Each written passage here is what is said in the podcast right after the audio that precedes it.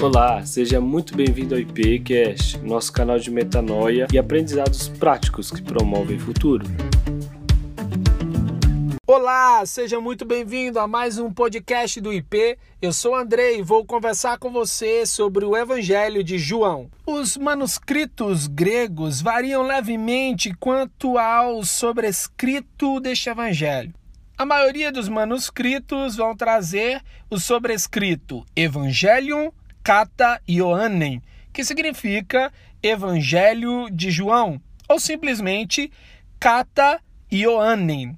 Então, ambos os sobrescritos refletem a tradição antiga e forte da autoria apostólica de João. Quanto à autoria deste quarto evangelho, diferente dos outros evangelhos, é bom lembrar disso, os três primeiros evangelhos, Mateus, Marcos e Lucas, são evangelhos sinóticos, partem do mesmo ponto de vista, têm narrativas muito próximas, têm ordens de acontecimento alinhadas. Já este evangelho, o evangelho uh, de João, já não é um evangelho sinótico, ele é pós os três primeiros evangelhos. E existe uma discussão sobre quem de fato seria o autor. Para descobrir qual é o autor, como não há uma assinatura da carta do Evangelho, é imprescindível então identificar as duas fontes, tanto internas, evidências internas, como também evidências externas da Bíblia. Assim, nós podemos identificar quem é o autor deste evangelho. A primeira evidência que vamos analisar é a evidência interna. O próprio autor alega ter sido testemunha ocular dos eventos do Evangelho. Nós vimos isso, por exemplo, em João 1, no versículo 14, em João 19, no versículo 35, e João 21, dos versículos 24 a 25. O autor também exibe um conhecimento de costumes judaicos, como, por exemplo, rituais de purificação, no capítulo 2, versículo 6, cerimônias, a iluminação durante a festa dos tabernáculos, por exemplo, no capítulo 7, 37 e 8, 12. O autor demonstra ter conhecimento da teologia judaica, da legislação sobre o sábado, do conceito sobre transmissão hereditária da culpa.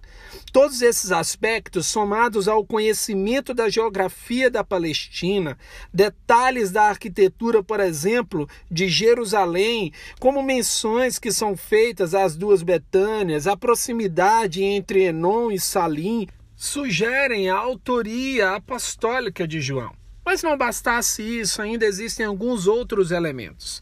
Em quarto lugar, sobre a evidência interna que as próprias escrituras sagradas trazem a respeito da autoria de João, é necessário lembrar de que o próprio autor descreve a si mesmo. Em outras palavras, ao invés de suprir o seu próprio nome, João preferiu descrever-se por aquilo que era o seu maior motivo de honra.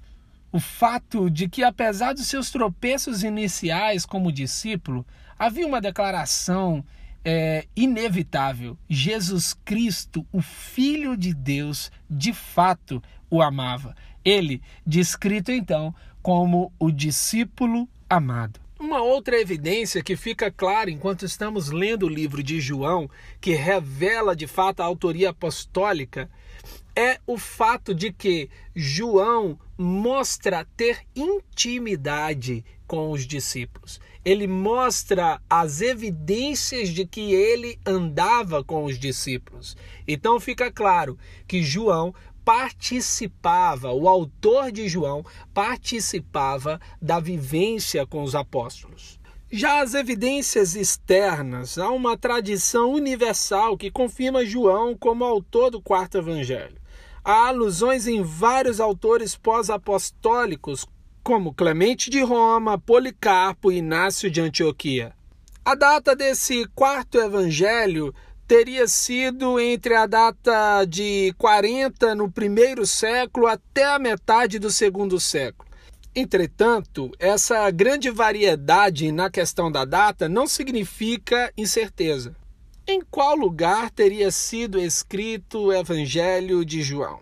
Apesar de não ter uma certeza quanto à origem ou lugar em que foi escrito, há uma tradição eclesiástica, seguindo aí também Irineu e Eusébio, que aponta para Éfeso.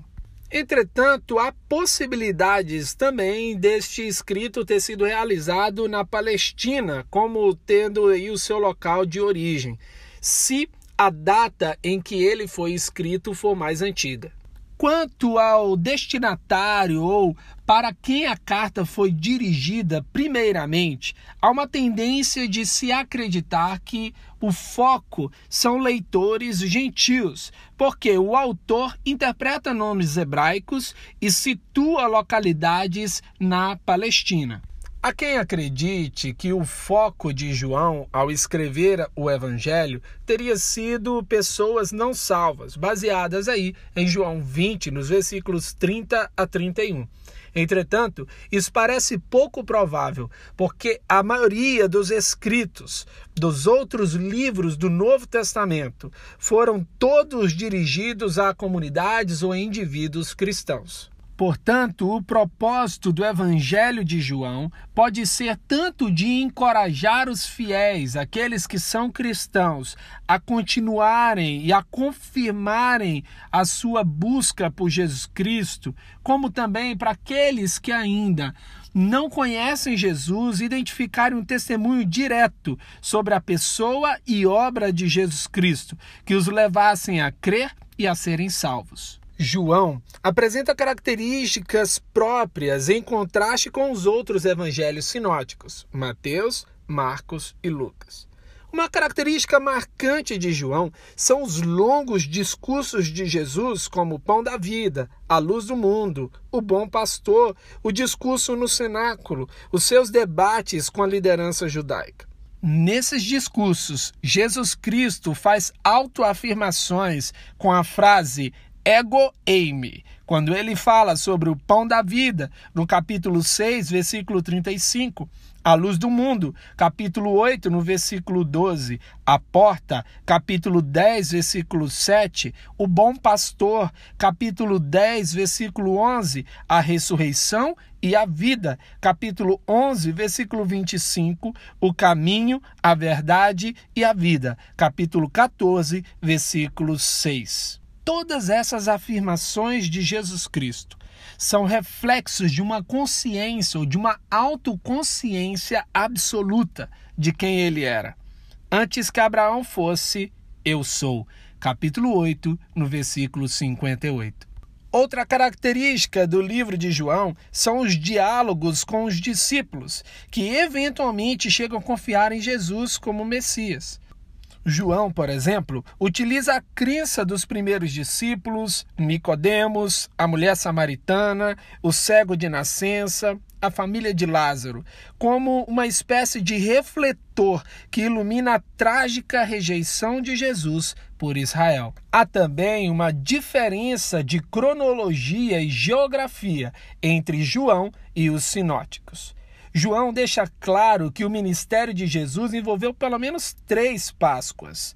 E dá ênfase também ao ministério realizado na Judéia, em contraste com a Galiléia apresentada pelos sinóticos. João é o único evangelho que demonstra claramente o propósito pelo qual ele foi escrito. Está lá em João 20, versículo 31 mas estes foram escritos para que vocês creiam que Jesus é o Cristo, o Filho de Deus, e crendo tenham vida em seu nome. Então, alcançados por essa graça, por esse amor, crendo no nome de Jesus Cristo, fomos feitos filhos de Deus. Nesse primeiro podcast, você então pode receber algo para o seu coração a graça de Deus te alcançou. E esta graça te deu o direito de se tornar filho de Deus. E através dessa filiação de Deus, nós nos tornamos co-herdeiros de Cristo. Então, cheios de fé e expectativa, nos conectamos a esse propósito de João, um livro que alcança os gentios, que alcançam aqueles que foram de fato alcançados pela graça do Pai em Cristo Jesus. Nos alegramos nele e nos contentamos em saber que em Cristo acessamos a plena satisfação, como está escrito em João 15, permanecendo em Cristo e recebendo a alegria que vem de Cristo para nós. Deus abençoe a sua vida e vejo você no nosso próximo podcast sobre o livro de João. Esse foi o nosso IPcast de hoje. Deus te abençoe e até a próxima.